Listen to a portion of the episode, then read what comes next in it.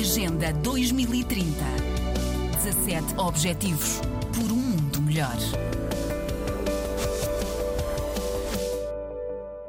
Em entrevista à RDP África, Gibril Yeromanjan fala da carência de tudo quanto necessário para a sobrevivência humana na comunidade de Jobel. Não tem eh, água para consumo doméstico, tem um sistema de retenção de água de uma forma tradicional.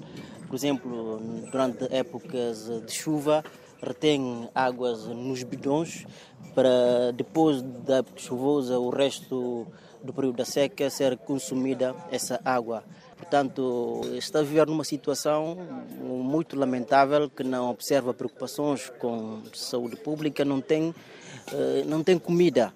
A população vive a sua sorte. Além da falta de um centro de saúde de base, na aldeia com mais de 600 habitantes, Gabriel Manjão explica os riscos de vida que corre uma criança que quer ir assistir às aulas numa única turma que existe em Jobel. Existe apenas uma sala de aulas e a criança, para ir à escola, tem que enfrentar riscos para não poder morrer afogado no mar. E, além disso, não tem centro de saúde, percorrem quilómetros para procurar centro de saúde em São Domingos ou em Susana. Não se pode falar de direitos humanos em Jobel. E espero que as autoridades ficarão sensibilizadas com este trabalho para poder tomar diligências e medidas urgentes para poder salvar aquela população. No documentário intitulado Direitos Humanos e Justiça em Jobel, o jornalista relata episódios de conflitos violentos entre as comunidades vizinhas que se desentenderam sobre a pertença do espaço indicado pelas autoridades locais